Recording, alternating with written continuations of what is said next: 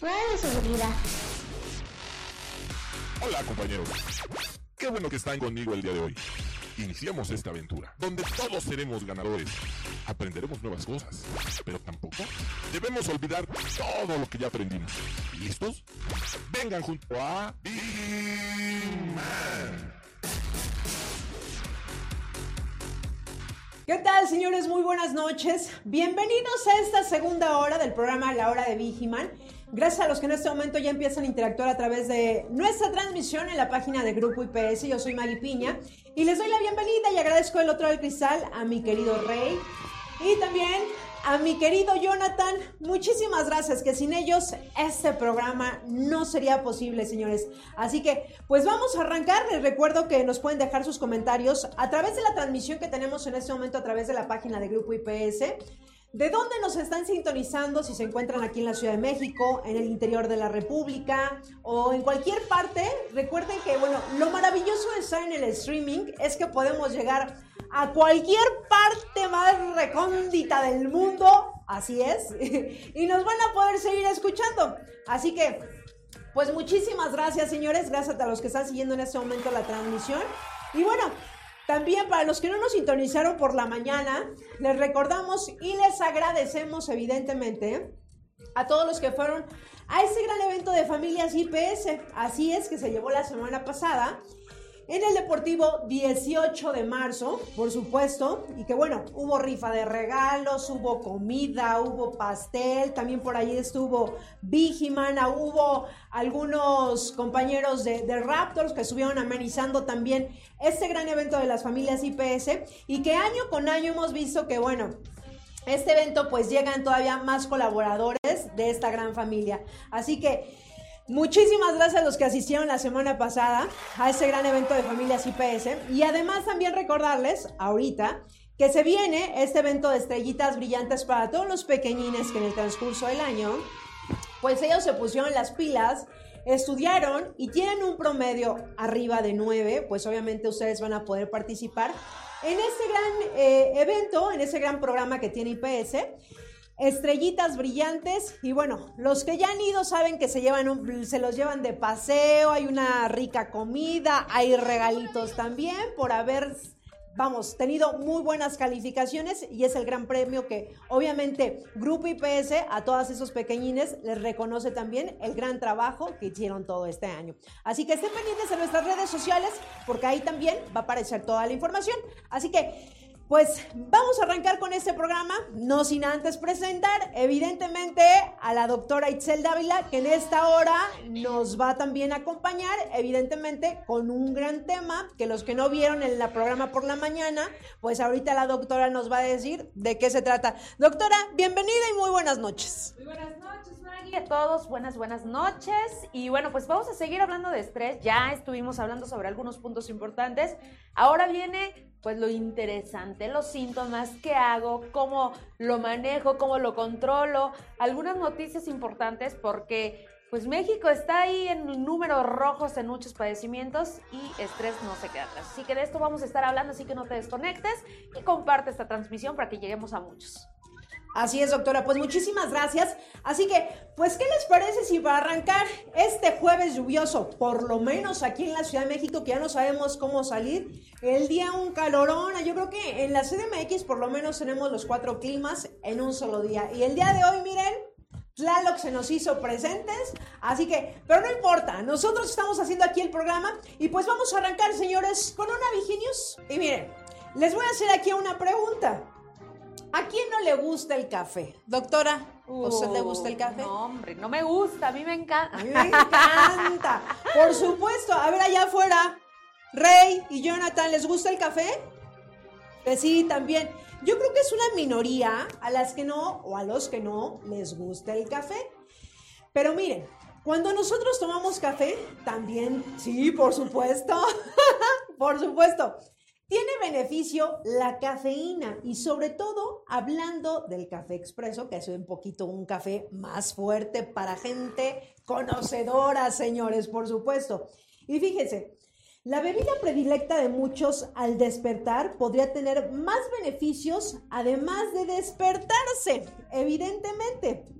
Pues el consumir café expreso podría ayudar contra el Alzheimer, revela un estudio, así como ustedes lo escuchan. estudios recientes reportan una actividad protectora de esta bebida de café contra el Alzheimer, una enfermedad que afecta células del cerebro y que además, pues bueno, yo creo que después de esta nota que ustedes van a escuchar, van a querer tomar más café. El café expreso es una de las bebidas más consumidas en el mundo. Estudios recientes reportan una actividad protectora de esta bebida contra trastornos neurodegenerativos como las enfermedades del Alzheimer. Así es, y que además, pues bueno, el estudio publicado en una revista descubrieron que el compuesto del café expreso podría ayudar a combatir la enfermedad del Alzheimer, así como ustedes lo escuchan. Em, un análisis da la revelación de estudios eh, que observan presentes en la literatura, sugieren consumir eh, café porque podría ser ventajoso contra una serie de enfermedades crónicas incluidas como cáncer, el cáncer y bueno, además enfermedades metabólicas, eh, trastornos neurológicos y enfermedades de Alzheimer. Así que, doctora, miren, Precisamente saqué esta nota el día de hoy que usted venía aquí con nosotros, porque el café hay mucha información o desinformación y yo creo que muchos lo tomamos nada más porque nos despierta. Pero usted como doctora, pues también nos puede dar cierta información o beneficios al tomar una tacita de café. Sí, eh, la cafeína es un psicoactivo, evidentemente hay que saberlo tomar. Como decía Maggie, el expreso, el que es un poquito más concentrado, que no tiene contenido calórico o, o azúcar, etcétera, pues es el mejor y es como los expertos en temas de café dicen que lo debemos de tomar. Ya nosotros hemos adaptado que le ponemos crema, que le ponemos leche, bla, bla, pues eso ya es otra forma. Pero en realidad eh, los beneficios son muchos. Les decía que es un psicoactivo. Nos genera eh, que tengamos más actividad, que estemos más despiertos. Por eso cuando estamos así con sueño, que de pronto estamos cayendo como ya, como en un eh, mediodía eh, o después de la comida, que dices, bueno, pues puede ayudar a activar un poquito nuestro cerebro, a que otra vez se pongan las pilas y podamos trabajar o hacer nuestras actividades. Se ha utilizado también como un antiinflamatorio, Maggie, entonces es muy común que algunos productos de belleza o dermatológicos contengan eh, extractos de café y, por ejemplo, en las ojeras lo utilizan mucho para desinflamar el área de, pues, de, las famosas bolsas en los ojos. Eh, son varios los principios que bien dice, este artículo yo ya lo había leído, me parece que es interesante, evidentemente como en toda la medicina, falta más investigación, pero seguramente las propiedades son muchísimas. Tan es así que es un eh, alimento, una bebida que viene de generación tras generación y que está teniendo un buen eh, resultado en los seres humanos. Exactamente, lo habíamos, aquí también habíamos eh, dado una nota que también para hacer ejercicio, miren, ahorita que hablamos de todas esas enfermedades, pero incluso antes de hacer ejercicio nos podemos tomar una tacita de café y obviamente nos va a ayudar para rendir más al hacer ejercicio. Entonces yo creo que tiene muchísimas bondades el café. ¿Y cuántas tazas, doctora, es recomendable echarnos al día? Me parece que hablan de tres tazas. Tres, eh, tres tacitas no excedernos como en todo el exceso pues es malo. Por ejemplo, los médicos tenemos como este eh, eh, pues mito y, entre mito y leyenda en verdad, o sea, es una realidad. Los médicos pues mantenemos muchas horas en, trabajando, hablamos de 36 horas cuando nos tocan guardias. Entonces, el café ha sido un gran aliado para nosotros. hablamos desde 8 tazas que nos llegamos a tomar, yo llegué a tomar hasta 10 tazas al día, pero ojo. Jesús bendito. Ojo, porque también eso es malo. pues sí. Sí, claro, ya después algo puede ahí pasar. temblando. Toda nerviosa. no, tampoco, doctora, tampoco. Pero bueno, este, vamos a los saludos en este momento. Muchísimas gracias, hasta aquí la nota. Y gracias a todos los que en este momento están sintonizando el programa. Yo sé que a esta hora a los TCP se les facilita, pues porque es un poquito más tranquila la chamba. Así que en cualquier parte de la República que nos estén sintonizando, les mandamos un fuerte abrazo. Gracias por ser parte de esta familia de Grupo IPS. Y pues bueno, eh, eh, déjenos ahí sus comentarios a través de la transmisión y recuerden que si se están perdiendo este programa, también lo pueden ver más tarde o también en Spotify nos pueden encontrar como La Hora de Vigiman y ahí van a poder escuchar todos los programas. Así que, pues muchísimas gracias a los que están siguiendo en este momento la transmisión. Y pues ahora sí, doctora, vámonos en este momento con la información. Muchas gracias, Maggie. Bueno, pues ya hablamos en la sección, en la parte de la mañana, que pues evidentemente el tema del estrés crónico está cobrando factura en muchas personas, afectando la salud. Hablamos de algunos de los conceptos, identificar qué tipo de estrés yo estoy viviendo, porque hay un estrés agudo, hay un estrés crónico. La mayoría de las personas está hoy en día en un estrés crónico y que algunos de los síntomas o algunas de las señales de estrés es que empiezo a comer más y sobre todo calorías, sobre todo azúcares, grasas, que es lo que atrae. Ya dijimos por qué. Pero aquí lo interesante es cómo reconocer los síntomas de estrés crónico, de ese estrés que ha durado mucho tiempo y que ya hasta lo vemos como parte de nuestra vida. Según la OMS, durante la pandemia se ha observado un aumento en los niveles de ansiedad y estrés, con estudios que indican que alrededor de un tercio de los adultos manifiestan angustia en su vida el estrés se ha instalado en la sociedad e incluso se ha normalizado como parte del estilo de vida.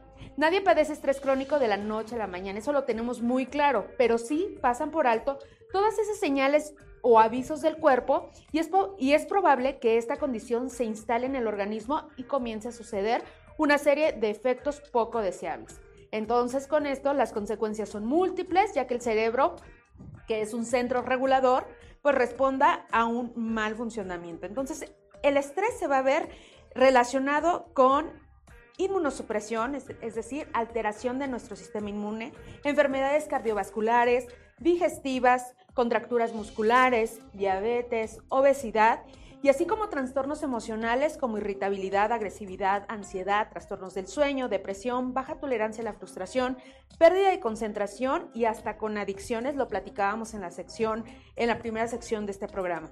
La principal consecuencia del estrés crónico es que evidentemente vamos a tener un deterioro en la calidad de vida, impacta negativamente nuestra en nuestras relaciones sociales, laborales y académicas. Y entonces, ¿cuáles son los seis indicadores que deben de ponernos alerta? El primero es una sensación constante de falta de tiempo. Tengo, no tengo tiempo para esto, constantemente decimos tengo muchas cosas que hacer, es que ya me saturé, eso nos genera estrés, inquietud e, e irritabilidad dolores de cabeza, sobre todo migrañas tensionales y bruxismo, que es este cuando apretamos los dientes mucho y hasta nos duele la mandíbula. Enfermar a menudo por el tema de la, del sistema inmune, problemas del sueño que tienen que ver sobre todo con alteración en, los patrones del sueño, que sí pude dormir pero estoy muy cansado, despierto y todavía tengo mucho sueño, que sí de plano no pude conciliar el sueño y trastornos alimenticios, que es eh, sobre todo esto. Entonces hay que poner mucha alerta. Si yo estoy identificando alguna de estas eh, señales, de estas red flags famosas que ahora decimos, pues hay que correr con nuestro apoyo, nuestro apoyo o nuestra red de contención para que podamos tener o implementar acciones que nos beneficien y no nos lleven a enfermedades ya graves como un eh, infarto agudo al miocardio, como es una migraña que de verdad los que hemos tenido migrañas y no nos levantamos está horrible o hasta que empiece a afectar ya tu vida, que no puedas ni trabajar, Imagínate que el estrés te lleve a que no puedas hacer las actividades del día a día. Y sabe que, doctora, ahorita que estaba platicando de todos esos padecimientos, cuando una persona ya trae un nivel de estrés y ya lo haces parte de tu vida, que ya traes contracturado que el cuello, que la espalda, ya hasta cuando te sientes bien dices, ay, ¿qué me pasó? Y en realidad porque aprendemos ya a vivir también con todos esos padecimientos que el día a día lo haces parte de tu vida. Sí, está cañón eso porque además, fíjate, May, eso es interesante lo que mencionas, porque a veces ya hasta nos duele tanto la espalda ya ni lo identificamos. Ya, o sea, vivimos con, el dolor, que ya no identificamos que es algo anormal en nosotros. Entonces, cualquier síntoma que identifiquen y que sobre todo lo vean relacionado con periodos de mucha angustia, con periodos de que eh, están muy irritables o hay cambios importantes, eh, lo normal en el ser humano es que las emociones estén como, eh, como una montaña rusa, suben y bajan, eso es lo normal. Pero cuando estas son desproporcionadas y empiezan a tener efectos ya negativos en nuestra vida, pues, es cuando necesitamos ayuda. Y no siempre podemos solos, porque eso es algo que mucho he escuchado de mis pacientes. No, doctor, es que yo puedo manejarlo. No es cierto. Hay cosas o momentos en la vida en que necesitamos el apoyo, necesitamos red de contención. Entonces ahí están los amigos, la familia, terapeutas, los médicos, que podemos ayudarte y eh, evidentemente encontrar una solución a lo que estás viviendo en ese momento. Así es, así que ya lo saben, siempre vayan con expertos en el tema. Cualquier mm, situación que ustedes estén viviendo, estén padeciendo, siempre es importante, vayan con especialistas. Así que pues después de esta información, vámonos en este momento, señores, con una Viginius.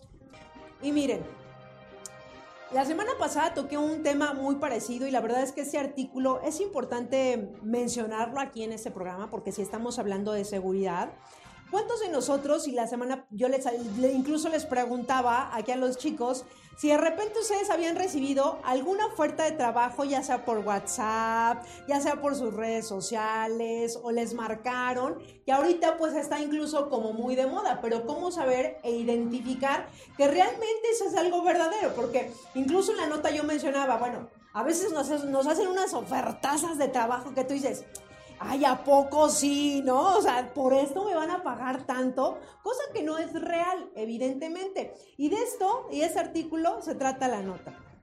Fíjense, redes y ofertas de empleo usados para tratas de personas. Así es, señores, así que hay que poner mucha atención.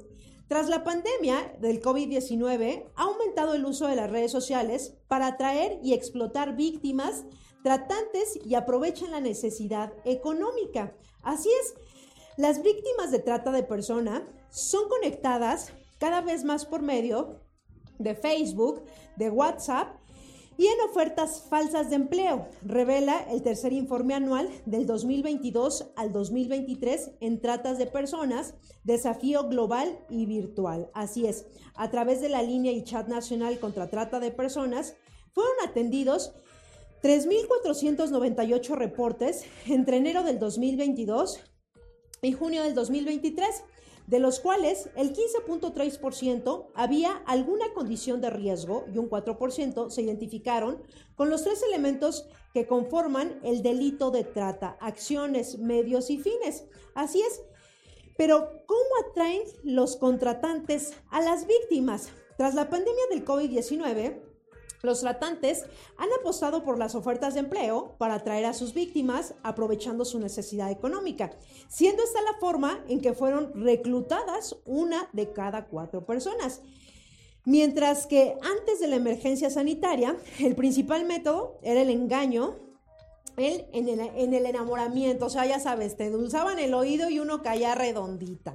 Y bueno, ahorita aquí la forma de engaño es 25% en ofertas falsas de empleo, un 13% en ofrecimiento de apoyo para resolver una emergencia, un 11% en enamoramiento, un 9% en manipulación con un familiar y un 2% en ofrecimientos de estudios o cursos. Así que, de verdad, hay que tener muchísimo cuidado y hemos hecho, hemos dado mucha información aquí en ese programa, pues hablando de una empresa de seguridad que cuando nos lleguen este cierto tipo de información, tener cuidado qué es lo que subimos a través de nuestras redes sociales, hasta dónde llegamos con todo lo que nosotros podemos subir, pues para no ser blanco en estafas, ya saben, como en este tipo de situaciones, porque por lo menos todos hemos recibido una llamada, ya saben, de esas de, estafa eh, o de un familiar que ya lo secuestraron y cuántas veces también hemos visto a través de las redes sociales que pues han sido estos eh, eh, expuestos,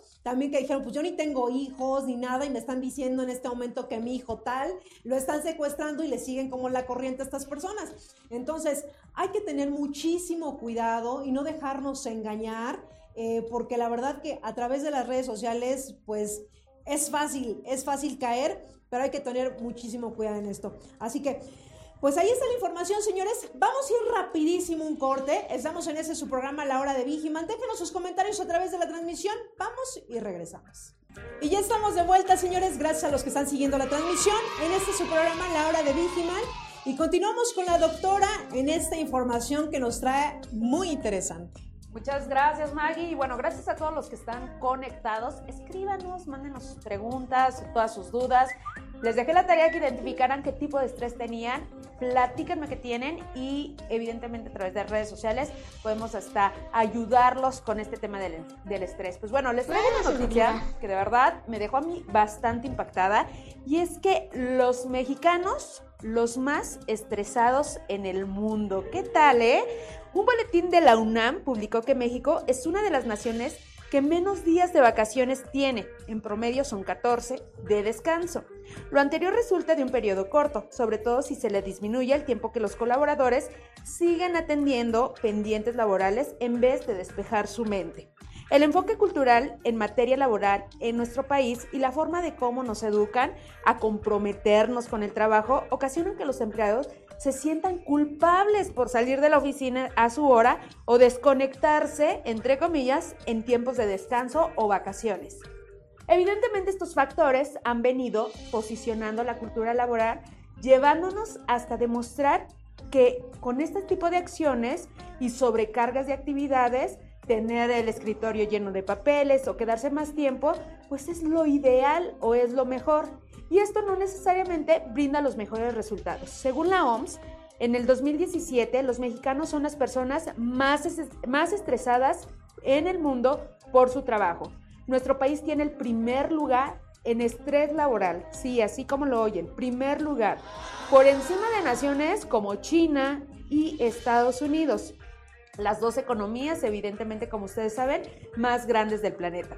De acuerdo con estos datos, la Bolsa de Trabajo de México, OCC Mundial, en el 2017, en el 2019, perdón, publicó que el estrés crónico en los centros laborales era del 40% de los colaboradores, pero para el 2021 se incrementó hasta el 63%, una cifra que evidentemente es muy alarmante.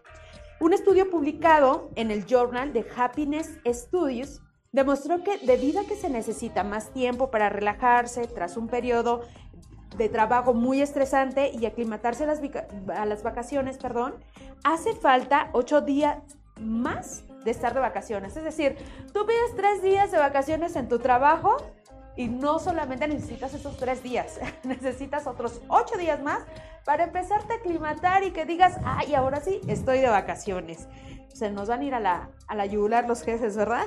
Y sin embargo, la academia comentó que un periodo vacacional con el cual se logra reposo pleno puede ser también que sea de tres días, es decir, lo ideal es que las vacaciones sean de por lo menos seis días para que eh, la persona pues tenga un descanso, digamos, mediano. Considerable. Considerable. Y entonces, en este tiempo se puede planear actividades que produzcan bienestar, placer y que ayuden a olvidarse de lo cotidiano que es el trabajo. También sugirió activarnos físicamente. Ya hablábamos, el ejercicio, señores, es vida y pues es parte de esta eh, parte de relajarnos, Maggie. Así que pues ahí eh, esta nota que de verdad me causó mucho impacto, que México sea el número uno y sobre todo eh, en un tema que es bastante manejable, un tema que sí lo podemos controlar, un tema que sí podemos tomar acciones y sobre todo en nuestros centros de trabajo que se implementen pues eh, eh, medios que relajen a sus colaboradores y que al final se produzca o, más bien resulte en una mejor, pues sí, mejores resultados, que sean muchísimo más rentable también el tema de, pues, las personas trabajando, los espacios, etcétera. Entonces, pues ojo con esto, hay que tomar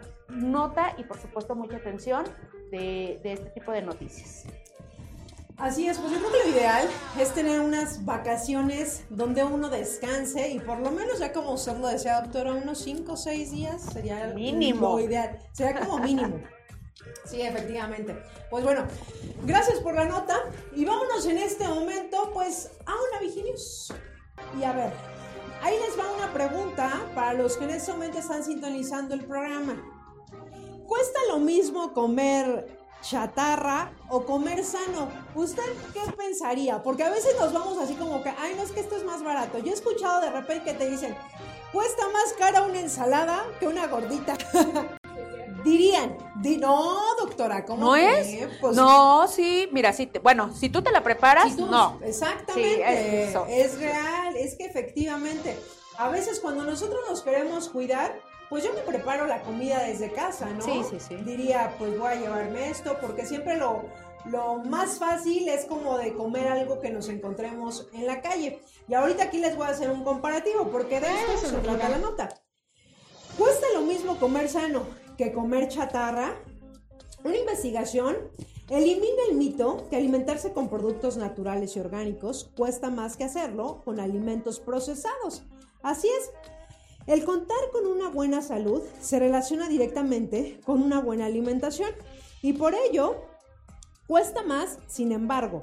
Esto ha sido desmitificado por una investigación de la Universidad Nacional Autónoma de México, que asegura que comer sano cuesta lo mismo que comer comida chatarra, señores.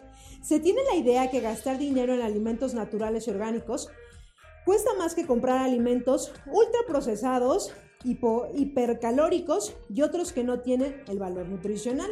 La investigación de los universitarios Patricia Clark menciona eh, aproximadamente ustedes hacen, dicen, me voy a comprar un refresco. Un refresco, muchas familias mexicanas compran su refresco de 2, 3 litros. Aproximadamente cuánto nos cuesta un refresco? 40 pesos, ¿no? Treinta y tantos pesos.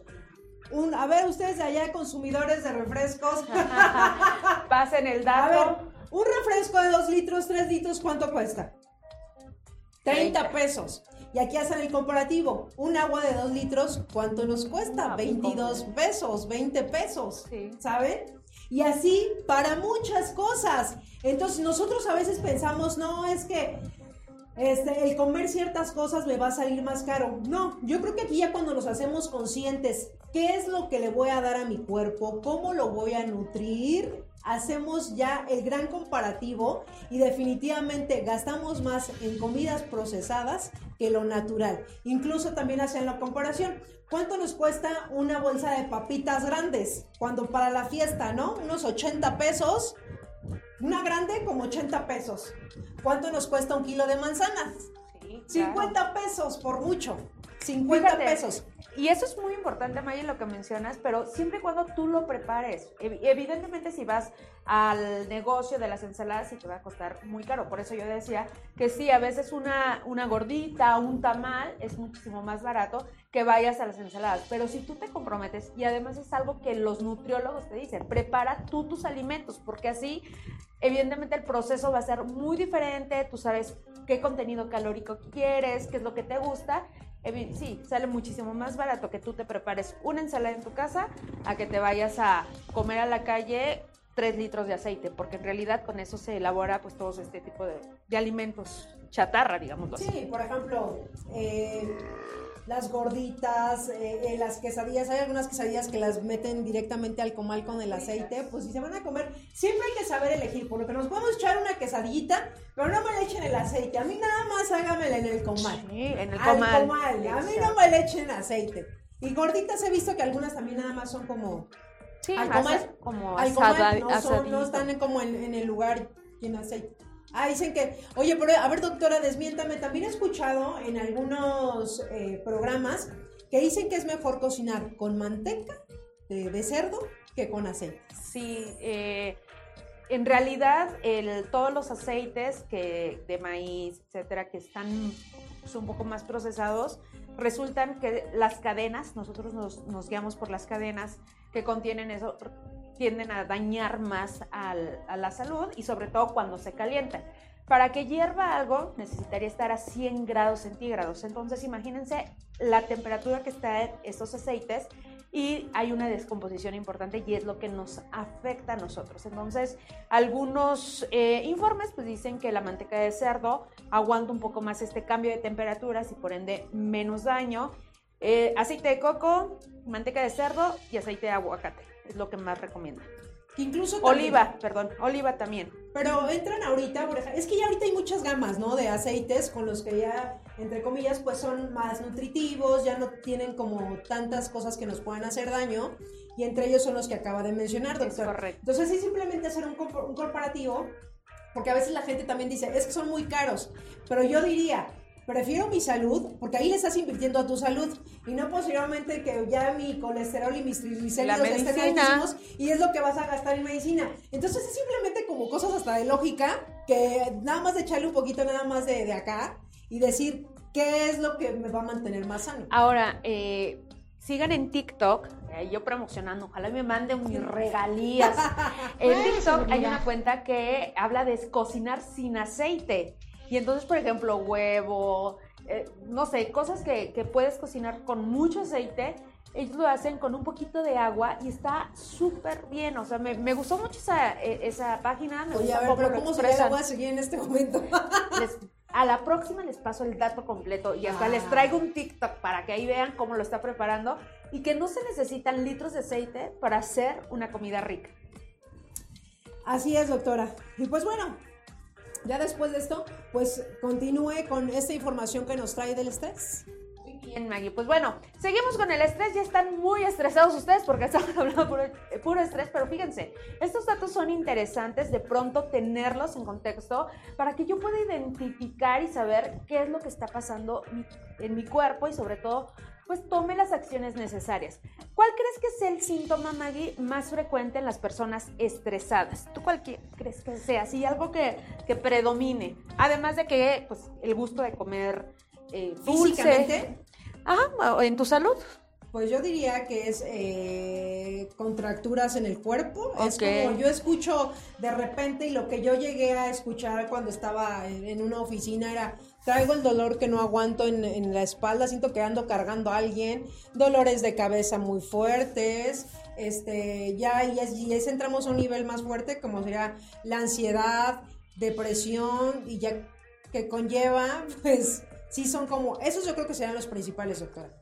¿Quién da más? ¿Quién da más? A ver, ustedes publiquen, escríbanos cuál es el síntoma que creen que sea el más común. Sí, evidentemente todo lo que nos dice Maggie es parte del proceso de, del, estrés, de, la ansiedad, pero fíjense, el insomnio es el síntoma más frecuente de eh, estrés. Y es que este tiene la característica que es una dificultad para tener una adecuada conciliación del sueño o un mantenimiento del mismo. Esta falta de sueño reparador, como nosotros le llamamos, tanto por la reducción en cantidad del sueño como por una menor calidad del mismo, provoca durante días síntomas físicos y mentales como cansancio, fatiga, falta de concentración, irritabilidad, bajo ánimo y ansiedad, que se traduce en una importante malestar y disminución del rendimiento laboral y académico. De forma general se dice que una persona tiene problemas de sueño cuando durante un periodo de un mes existen tres síntomas eh, que voy a mencionar en un rango por lo menos de tres días a la semana. Conciliación del sueño superior a 30 minutos. Te acuestas, tú te quieres dormir y en 30 minutos no lo concilias. Durante el sueño eh, o que ya te quedaste dormida, duermes menos de 6 horas y estar despierto durante más de 30 minutos a lo largo de la noche. O sea, ya eh, pasó algo, escuchaste un ruidito, despertaste todo alarmado y 30 minutos sigues eh, despierto y no logras conciliarlo. Los estudios también han demostrado que existe un fuerte vínculo entre el insomnio y el estrés crónico. Según la encuesta de la Asociación Americana de Psicología, más del 40% de los adultos dicen que el estrés no les permite conciliar el sueño. Además, se recomienda acostarse pues a la misma hora y tener medidas higiénicas y consejos para evitar el insomnio. Seguramente ustedes escucharon, tú Maggie lo has escuchado, la famosa higiene del sueño. Ya es algo como bien sonado, todo el mundo lo, lo escucha. Y bueno, les voy a mencionar algunas para que ustedes las anoten. Uno, acostarse y levantarse a la misma hora no, que es viernes, vamos a desvelarnos. No, acuéstate y diario lo haces a las 10 de la noche, a las 10 de la noche. No, que es fin de semana, me quiero levantar a mediodía. No, levántate a la hora que estás acostumbrada. Tu cuerpo también está adaptado a, ciclos eh, que, que, son muy importantes y si no, pues ahí lo vas a, va a entrar en conflicto. Dormir lo necesario, más o menos 8 horas al día, hacer deporte y ejercicio, cuidar el entorno donde dormimos, la cantidad de luz, que esté confortable, etcétera. Evitar digestiones pesadas. En la noche llegamos de trabajar y nos queremos atragantar. Es que traigo mucha hambre, doctora. Traigo bastante hambre. Y pues evitar también café. El café no es lo ideal en las noches o estimulantes a partir de las 5 de la tarde. Y sobre todo, y ese va a ser el talón de Aquiles de, de muchos, hasta me incluyo, evitar el uso de pantallas del celular, de la tablet, de la televisión a partir de las 9 de la noche. ¿Y qué hacemos cuando no podemos dormir? ¿Qué es lo primero que agarramos cuando celular. no El celular. Cero, prohibido. Es parte de la higiene del sueño. Cero pantalla, cero televisión, cero computadora. No puedo dormir.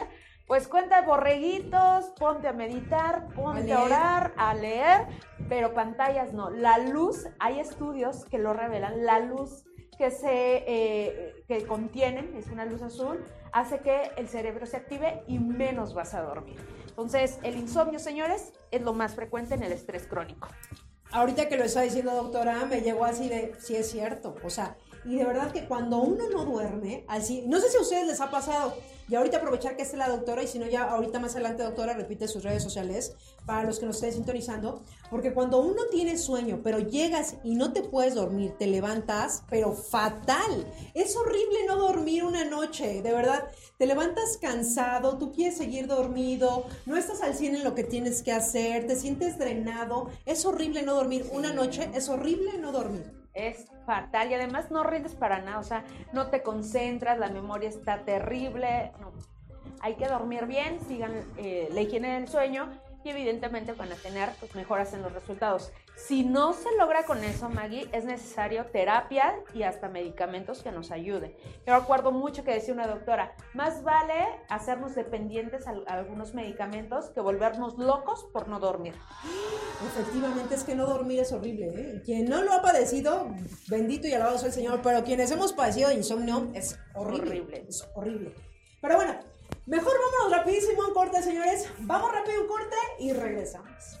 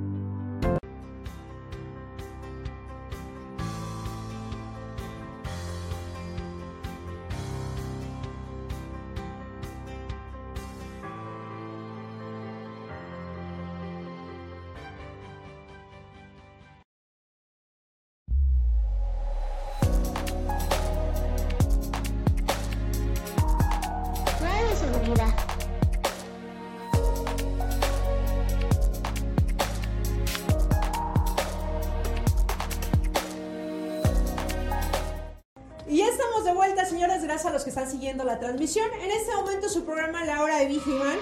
Y pues bueno, es momento de irnos a una cápsula y regresamos. Hola, yo soy Max y esto es el Datos de la Semana. Estos son 5 datos impactantes de los dinosaurios. Número 1 T-Rex no era el dinosaurio más grande. Ni siquiera estaba dentro de los 15 dinosaurios más grandes que existieron con una longitud de 12 metros y un peso de 10 toneladas. El T-Rex era apenas un cachorro al lado del dinosaurio terrestre más grande. El Argentinosaurus, este enorme dinosaurio herbívoro de un poco más de 30 metros de largo, hacía temblar el suelo con sus 75 toneladas. Número 2. Los dinosaurios no son los seres más grandes que han existido en el mundo. Comúnmente se cree que fueron los seres más grandes que han existido en el planeta, pero lo cierto es que el gigante que se lleva el récord es más contemporáneo a nosotros de lo que creías y es la ballena azul de 30 y a pesar de que Argentinosaurus le dé la medida, termina por no darle la talla, pues la ballena pesa unas asombrosas 190 toneladas. Número 3. Los dinosaurios no estaban cubiertos de escamas como los reptiles, estas más bien tenían plumas y esto fue descubierto gracias a fósiles de huevos y algunos especímenes que presentaban indicios de haber poseído plumar. Número 4 tenían pulgas gigantes del tamaño de cucarachas, medían 2,5 centímetros de largo y tenían la capacidad de atravesar la gruesa piel de un dinosaurio. Número 5 Los dinosaurios no tenían cerebros pequeños, si bien los dinosaurios herbívoros sí tenían cerebros pequeños para su tamaño como es el caso del Stegosaurus. En el caso de los carnívoros no aplicaba la regla, tenían cerebros más grandes, ya que requerían respuesta más rápida para cazar. Bueno, hasta aquí nuestra participación. Sigan disfrutando de la hora de Vigiman. Y ya estamos de vuelta, gracias. Vámonos en este momento con la doctora.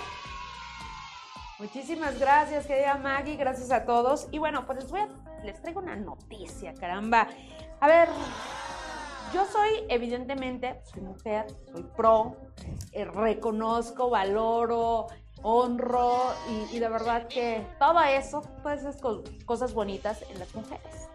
Pero una realidad que se está viviendo es que el estrés está rebasando a las mujeres. Y entonces esta noticia nos habla de cómo afecta el, estrés crónico a las madres que trabajan. Según algunos estudios, las mujeres son mucho más susceptibles al estrés que los hombres.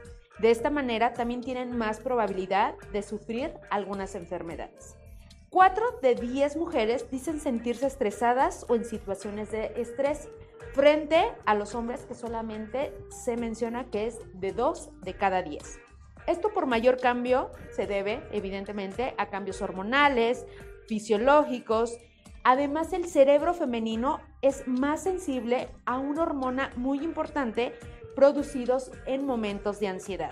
Y no solo, pues esto los hace susceptibles, sino también que tienen la capacidad de afrontar, eh, la mujer tiene como este eh, metabolismo de esta hormona y cuando se presenta niveles altos, es mucho más difícil de controlar el estrés. El reto del que nos enfrentamos las mujeres, quienes día a día vamos haciendo malabares entre nuestro rol de mamás, de nuestro compromiso laboral, de la casa, hay mayor carga de responsabilidades de hijos, hogar, profesión, hay muchos cambios hormonales a diferencia de los hombres y pues evidentemente el estrés es un sistema de supervivencia que nos permite reaccionar de manera rápida. Pero cuando estamos tan saturados, ya lo revisamos, pues no podemos responder de esta forma. Entonces las mujeres pues sí pueden, pueden presentar o se les puede provocar diversos síntomas como lo que ya revisamos, dolores de cabeza, pérdida de pelo, acidez de estómago, náuseas, falta de apetito sexual. Cuando decimos, me duele la cabeza, no lo tomen a mal, es que estamos estresadas, porque es como un, como un dicho muy, no quiere tener relaciones conmigo porque dice, dice que le duele la cabeza. No, señores, la realidad es que estamos estresadas y sí nos puede doler la cabeza, pero más bien es que hay una falta de apetito sexual, crisis de angustia, micciones reiterativas, o sea, vamos mucho al baño, dolores musculares, dolor, en el pecho, insomnio, fatiga, estreñimiento, entre muchas enfermedades más, porque también en la piel se ve pues afectada, se pierde luminosidad, mayor sudoración, incluso se eh, aprecia más bello. Esto resultado del cortisol, este acelera, nos engordamos y hay mayor eh, vellito en nosotros. Los especialistas advierten que el estrés crónico produce a nivel celular oxidación, es decir, acelera el proceso de envejecimiento. Entonces, imagínate, Maggie, una mujer estresada con los 20 hijos, con el marido que es bien demandante, el hogar, el trabajo, pues no solamente va a tener un montón de síntomas, sino que además puede envejecer más pronto. Así que aguas con esto, por eso les digo, hay que aprender a conocernos, identificarlo y pues evidentemente ir con los especialistas. No hay otra, Maggie. Y es que justo todo lo que está diciendo doctora, y no sé si ustedes, las mujeres que nos están sintonizando en este momento, de repente uno lo identifica cuando estás estresada, ¿no? Incluso dices, el pelo se me ve más opaco, la piel se me ve muy gris, incluso uno se siente gris, literal, literal. Dices, bueno, hasta la piel la siento súper seca, el pelo se me está cayendo, eh, la piel por más crema que me ponga, la traigo muy apagada. Entonces, para que vean lo que a veces nosotros podemos pensar que dices, no, no tengo nada, este, esto va a pasar. No, lo ideal de verdad hay que atendernos e ir con un especialista, porque a veces nosotros pensamos que nada más son nuestros pensamientos y que va a pasar, pero todo lo que conlleva dentro de nuestro ser, cómo nos afecta en cada parte de nuestro cuerpo. Ahorita incluso antes de entrar al aire, platicábamos que cuando eres mamá, justo todo el proceso que se lleva, que incluso hay mamás que también les da una depresión, tiene, un nombre, depresión postparto.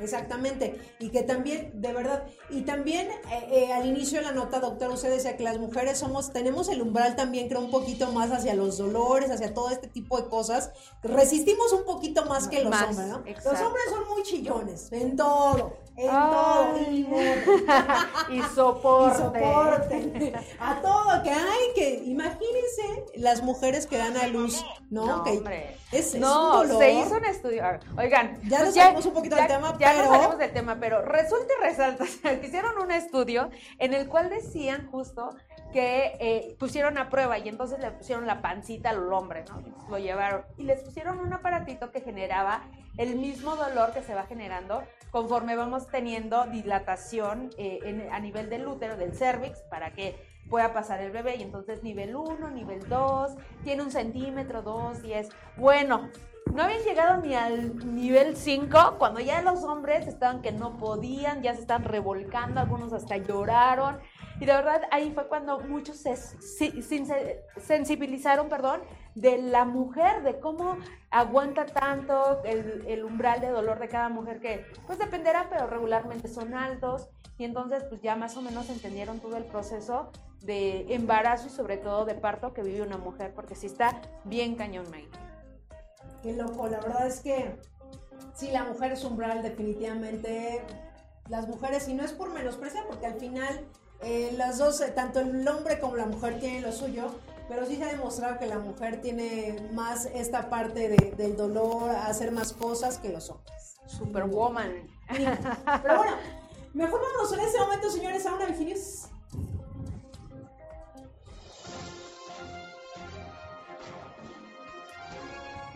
Y miren, vamos a hablar en este momento de Oaxaca, estado que yo creo en otra vida, yo no sé, mis raíces, qué sé yo, pude haber vivido en este bello estado de la República Mexicana.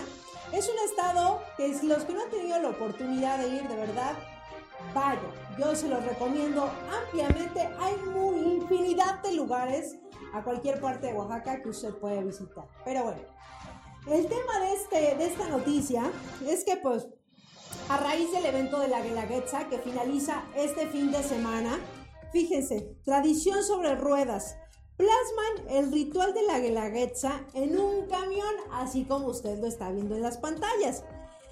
Eh, mientras transcurre el mes de la tradicional fiesta que se realiza en Oaxaca, un autobús completamente lleno de imágenes alusivas al festejo fue develado este martes. Así es, la unidad está decorada con representaciones de bailarinas, así es, vistiendo trajes típicos, músicos, papel picado, alebrijes y hasta vasijas típicas oaxaqueñas.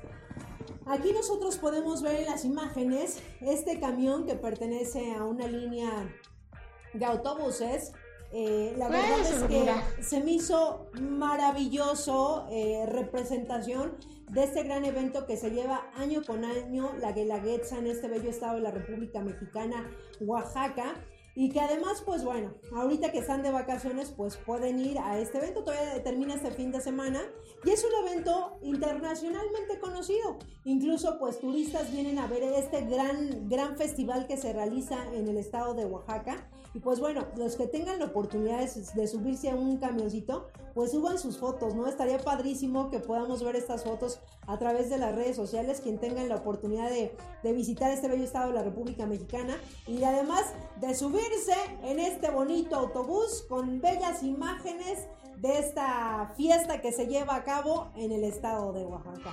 Así que pues ahí está la información, señores. Y pues vámonos en ese momento a esa red social que también nos gusta muchísimo, el TikTok. Vamos al TikTok y regresamos. Te amo. ¿Qué? Te amo mucho. Habla fuerte, no te escucho. Te amo mucho. Que también. Amor, Dime. tú sabes. Yo te extraño más y punto. ¿Tú? Ajá, yo también, yo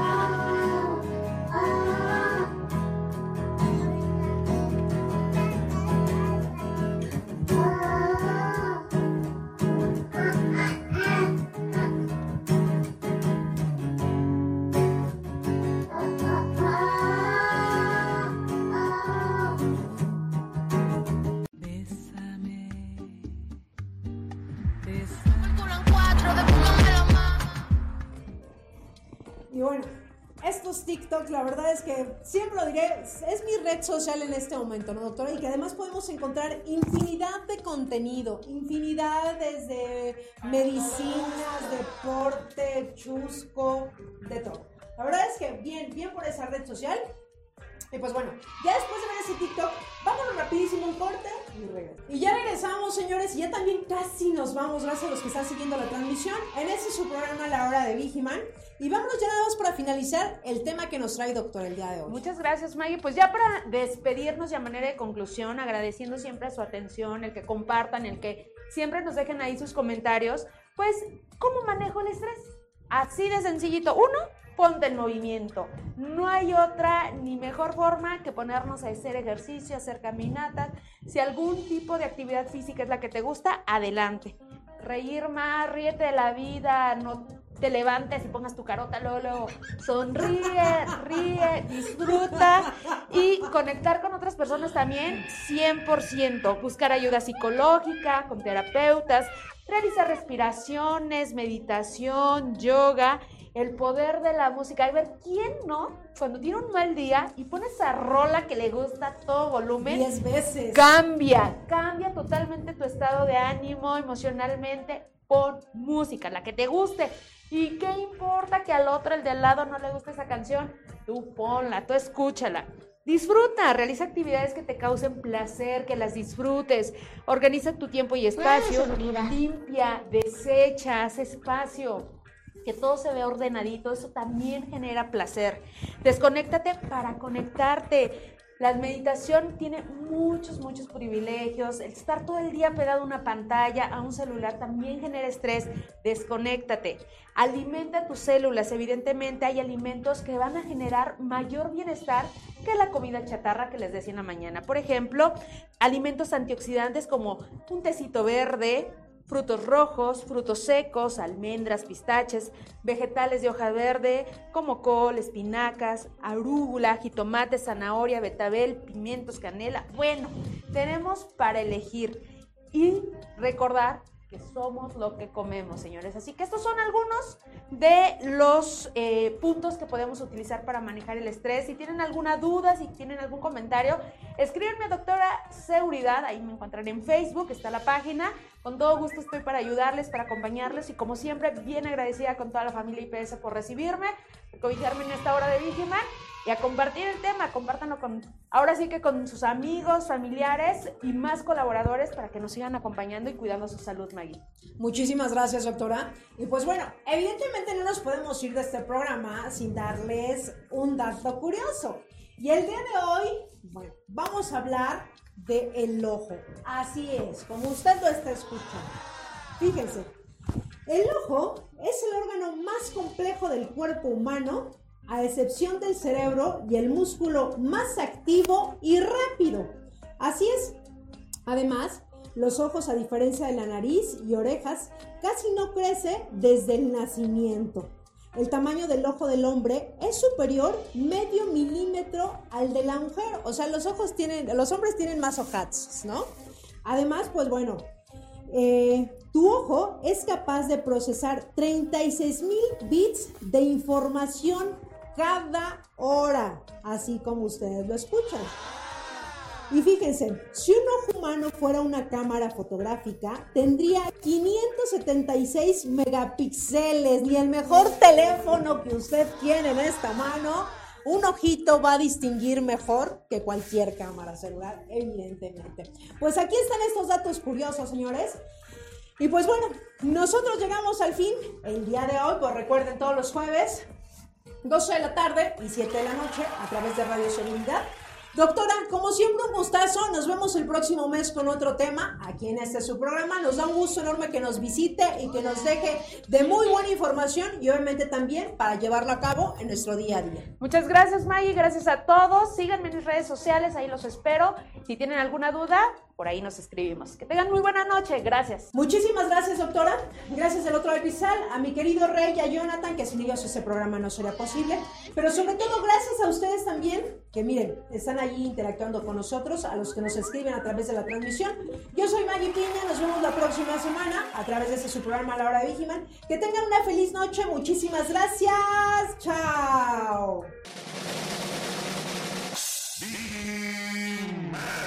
Te espero en el siguiente programa. Y si no estás conmigo, seguramente estarás con Insegurín, Uñaldo y sus secuaces. Pero no dejaré que ellos ganen. Estaré contigo hasta que seamos triunfadores.